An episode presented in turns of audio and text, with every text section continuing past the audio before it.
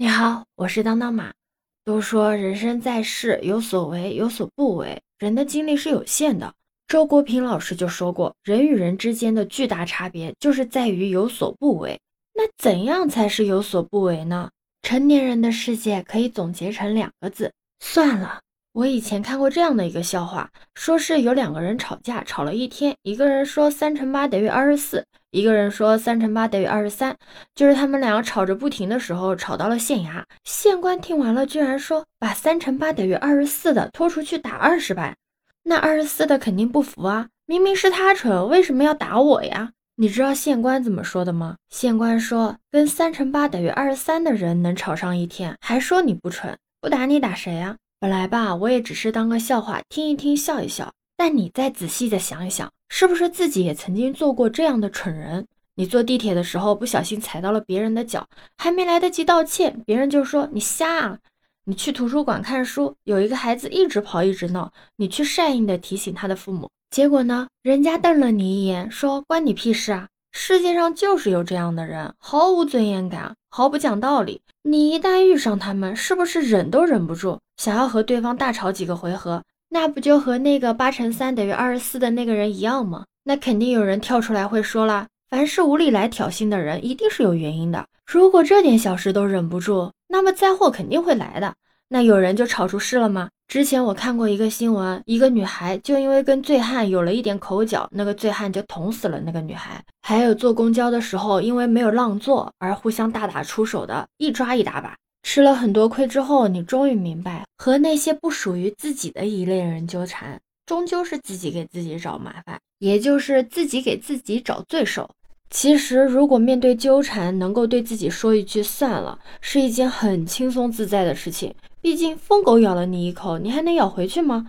你无法改变一些人的素质和品性，你可以提升自己的心境啊，远离这些。成年人之间的算了，它不是一种怯懦，而是你成熟到了，懂得了及时止损。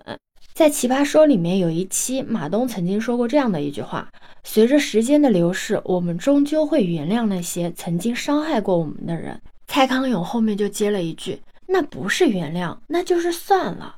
这种算了之所以没有情绪，也没有怨怼，是因为它始终是你自己的事情，是你与自己的心结达成了一个和解。我有一个小姐妹，她跟她的初恋男朋友谈了八年，从高中开始到大学毕业，可以说贯穿了大半个学生时代吧。结果卡在谈婚论嫁的时候被分手了。作为姐妹嘛，肯定是要去安慰她的，但是她却说算了。我当时就很惊讶，因为我以为她会痛骂，会大哭，但是我没有想到她会说算了。然后我就问他，两个人都相处了这么久了，说算了就算了，你真的能放下吗？然后你知道他怎么回答的吗？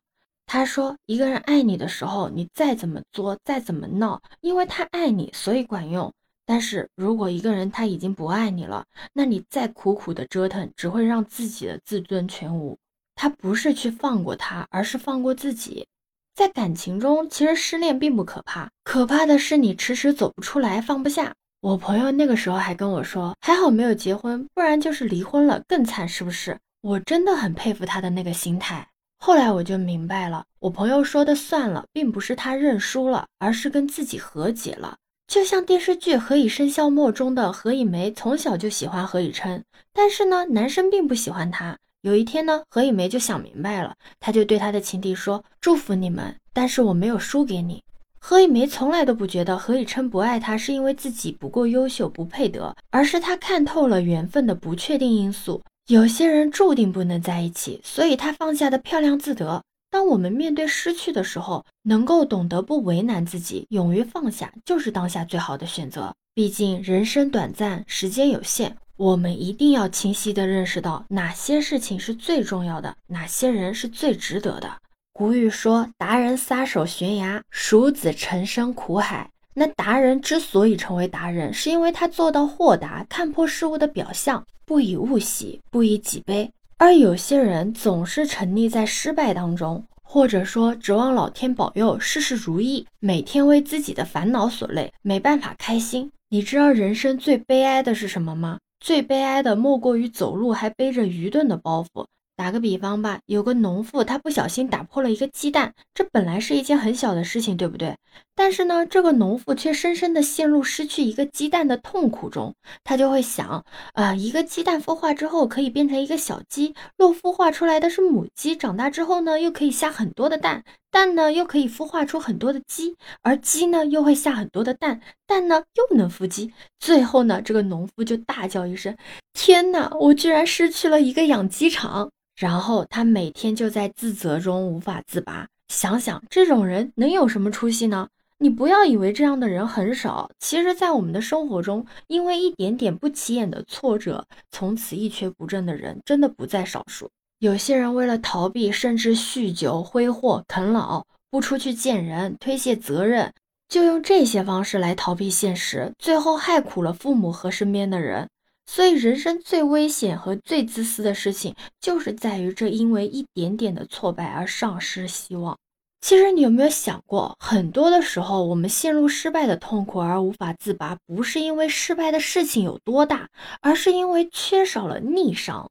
逆商就是指人们面对逆境时的反应方式，即面对挫折、摆脱困境和超越困难的能力。像大发明家爱迪生，他花了二十多年的时间，做了五万多次的试验，才发明出一种轻巧、持久、高效，可以用作独立电源的电池。有人对此很困惑，就问他：“爱迪生先生，您失败了五万多次，是什么让您认为自己会得出结果的呢？”你知道爱迪生是怎么回答的吗？他说：“结果，哎呀，我已经得出很多结果啦，我知道了有五万种东西是不适合的。”那我们都说爱迪生的成功是离不开他的高逆商，他懂得失败的意义，就是找到其中自己需要的经验。换句话说，这也是另一种意义上的成功啊。高逆商就是不埋怨任何人，反思自己的失败的原因，总结失败的教训，就是已经到达了见贤思齐，见不贤而内自省的境界。任何人和事都能成为自己的借鉴，所以说算了，它也可以说是一种放弃，放弃了对失败的恐惧，放弃了丧这股情绪。我们经常说要拿得起放得下，其实何尝不是要能放下才能提起呢？跟你聊了那么多，那到底什么才是算了呢？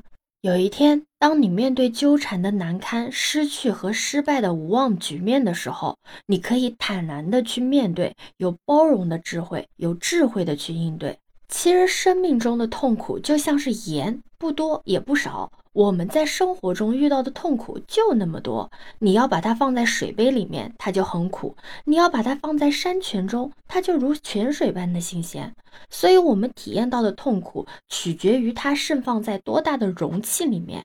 只要你的心打开了，心河开阔，那些纠缠、失去、失败，就绝对不会影响到你任何东西。其实人生的大格局不过就是看遍了世事的沧桑，内心却安然无恙，就是可以拥有大事化小事，再将小事化为算了的能力。当然了，要到达这种境界呢，不是说能拥有就能马上拥有的。可是很多事情的真相也不是你想明白了才会觉得算了，而是你觉得算了之后才突然想明白的。那有些理呢，算了就是慈悲；有些人呢，算了就是智慧；有些事儿呢，算了呢就是修养。我们要学会不参与是非，不迎合无知，要学会从负面的情绪中过滤出有效的信息，少一点功夫矫情，多一点的时间去努力。它是一个成年人的责任，更是一个成年人幸福的底色。你觉得我说的对吗？你可以在评论区留下你的想法，我们互相讨论一下呀。也欢迎你的点赞、收藏、订阅，我是当当马，拜拜。